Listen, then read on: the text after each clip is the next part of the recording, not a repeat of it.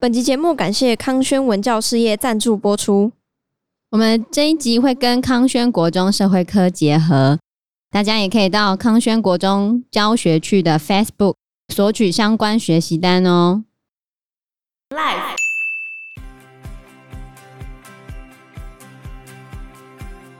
欧同德被人家指证说他想要暗杀阿明，他就直接被乌干达的军官抓走，然后他就说。什么？我想刺杀阿敏，根本不是啊！我还年轻，我还想活命，我根本就不想伤害任何人啊！他就开始解释。欧同德的第一任妻子还扑到军官的脚下求情。Hello，大家好，我是 Joe，我是 Fana，我是 Anna。不过事实上，在阿敏当家的时候，欧同德的确过得好很多，因为薪水比较多，还有宾士公务车可以用。而且阿敏对于属下来说是个很好的老板。当初欧同德在帮奥伯特工作的时候，奥伯特都高高在上的，都不会跟他们说谢谢。可是阿敏每次呢都会跟他道谢，而且平均道谢五次。哇，一天哦，就是每次他上餐，阿敏就会一直跟欧同德说谢谢。然后，如果他特别准备了什么小东西给阿敏的时候，嗯，阿敏还会在信封放一点钱给他，就是还会给他，对，还会给他小费。但是阿敏他有一些很奇怪的地方，嗯，就是他自己喜好鱼色，就是他自己是个怎么讲？很色的人，对，就是他都会为他的幕僚或者是其他的人找女人，嗯，他自己喜欢女人。然后他还要为他旁边的人找女人，就他只要看到他的幕僚长，或者是他的厨师，或者他的谁单身的话，没有单身，他们已经结婚了。哦哦哦。然后跟哪个人讲话多讲了几句，他就会开始想说，你是不是喜欢这个女生？嗯。然后隔几天就会把这个女生送去你家。哈，就这样。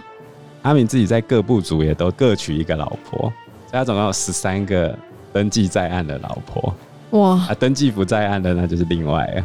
他最后生了五十几个小孩吧，不算私生子的话，五十几个哦，对啊，所以他他有一次只是在总统府跟一个女生多讲了几句话，然后那个女生就被总统府的幕僚问说：“你是不是想要跟厨师多认识？”那那个女生要怎么回答？总不能说不是吧？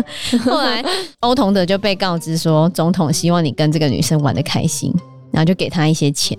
后来那个女生就变成欧同德的第二任妻子哦，对，就是阿敏会一直塞女人到他旁边旁边的人，因为他自己会这样子，他就把他自己的那种行为投射到别人身上，认为别人也应该。他之前做过最扯的一件事情，有一次沙乌地阿拉伯国王到乌干达去参访，他是伊斯兰教的嘛，嗯。阿敏他小学读到四年级，那一间学校就是伊斯兰教学校。虽然他本人，我觉得他是无神论者啊，就是他一直在天主教跟伊斯兰教晃来晃去这样。那沙乌地阿拉伯国王来的时候，他就找了一堆穿着迷你裙的辣妹去陪国王。啊。然后沙乌地阿拉伯国王他们是那个穆斯林保守哎，他说你怎么这样子？然后他还训斥阿米，有骂他哦。你看这杀人魔王对沙乌地阿拉伯国王的反应是什么？什么？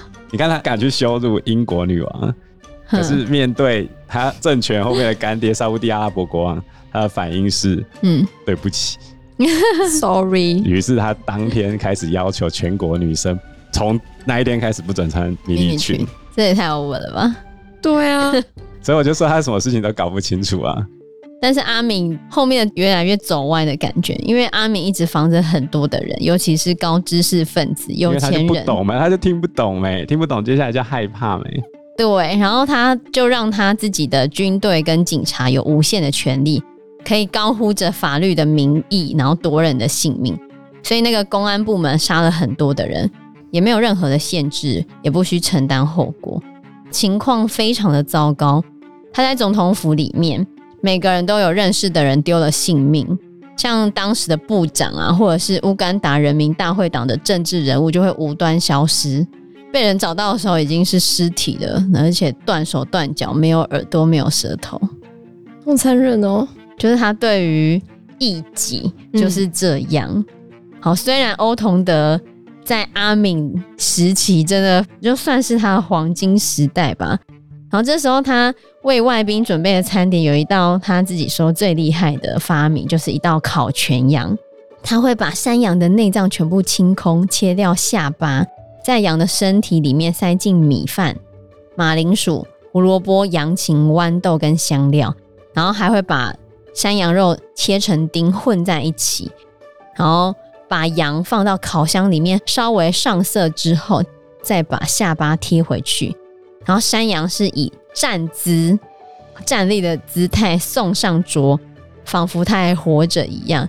所有人看到欧同德的这道发明的烤山羊都非常的惊喜，因为那个羊就像活生生的一样，结果却是一道马上可以吃的菜，他很厉害吧？大开眼界，对，大开眼界。好，所以欧同德在当阿敏的厨师的时候，登上了事业的高峰。嗯，大家就觉得为什么他会帮这样的怪物做饭？因为阿敏对待异己非常的可怕。但是因为欧同德的第一任妻子是他自己找的嘛，后面的三任妻子其实都是阿敏帮他算塞给他的吗，哈，阿敏把他牢牢的绑住，让他离不开阿敏，他甚至都没有注意到他是什么时候被阿敏绑住的。少了阿敏给的钱，他的生活就会有困难，因为他没有办法养活这么一大家子。阿敏也非常了解这一点，所以他对于身边的护卫、底下的部长跟朋友都会是这样子的操作方式，就是利用女人啊、钱啊，把旁边的人抓得牢牢的。原本欧同德都在想说他会继续帮阿敏工作到老死，可是有发生一些突发事件，就是有一次欧同德做了很甜的葡萄干抓饭。他是要先把米煮好，放上葡萄干，再撒上肉桂。这一道餐点很好吃。阿敏的儿子当时十三岁，他狂吃，吃到肚子很撑，然后开始肚子痛，痛的非常的厉害。阿敏就觉得他的儿子被下毒了，他就开始在总统府里面奔跑跟大吼，就说：“要是他出事情的话，我会杀光你们。”欧同德吓惨，可是他当下没有在那边等着，哈，他就抓了阿敏的儿子从后门溜走，然后去找家庭医生。后来家庭医生就帮阿敏的儿子检查他的肚子嘛，他就趁这个时间赶快打电话去给阿敏，跟他解释说他把他儿子送到医生这边。可是阿敏这个时候已经气疯了，他不断喊着毒药毒药，你们一定是下毒了。所有人都觉得是欧同德对阿敏的儿子下毒之后逃走了，他们都觉得欧同德再来就要死了。嗯，就在这个时候呢，医生就一直帮阿敏的儿子按摩他的肚子，后来他就放出一个非常大的屁，后来他儿子就好了，吃太饱。对，然后医生就透过电话跟阿敏说，他儿子没事，只是吃太多胀气。然后阿敏就把这个事情当成一个玩笑，一连说了好几个礼拜。然后每次阿敏看到欧同德，就会拍拍他的肩膀说：“放屁，放屁。” 但是对欧童德来说，他觉得很可怕。鬼门关走一遭，好不好？对，因为如果不是他保持冷静，把阿敏的儿子带去医院的话，他早就人头落地了，搞不好还手脚都不在身上。你要知道，阿敏有一个最有名的传说，就是食人传说，还吃人哦。这是编出来的。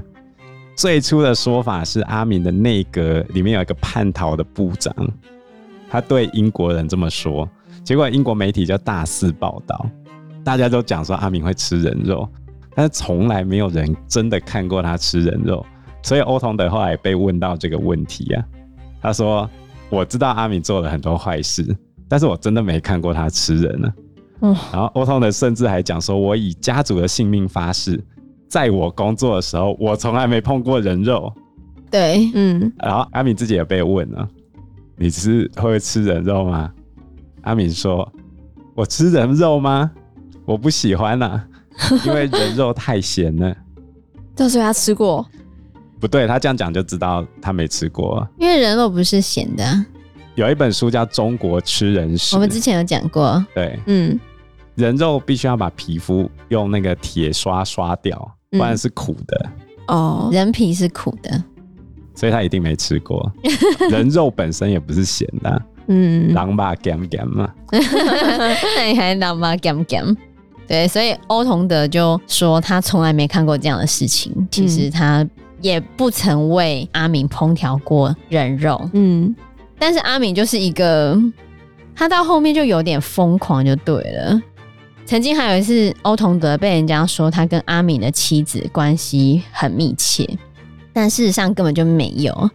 有一次，阿敏自己开车出去，没有带任何的护卫，然后当天晚上他们接到电话说阿敏出事了，所有人都吓傻了。阿敏的第一任妻子开始准备要去医院啊，全部人都急得像热锅上的蚂蚁。然后当他们就是像无头苍蝇一样到处乱飞的时候，阿敏就出现在总统府里面。他只是一只手缠着绷带，可他一脸暴怒的样子，还看到他的第一任妻子穿的漂漂亮亮的，因为他就要打扮好要去医院了嘛。就他就从门槛开始揍他的第一任妻子，还一边大吼说：“你穿成这样子，你是以为我死了是吧？”哇！就他后面开始变得很多疑，神经质，对，很神经质。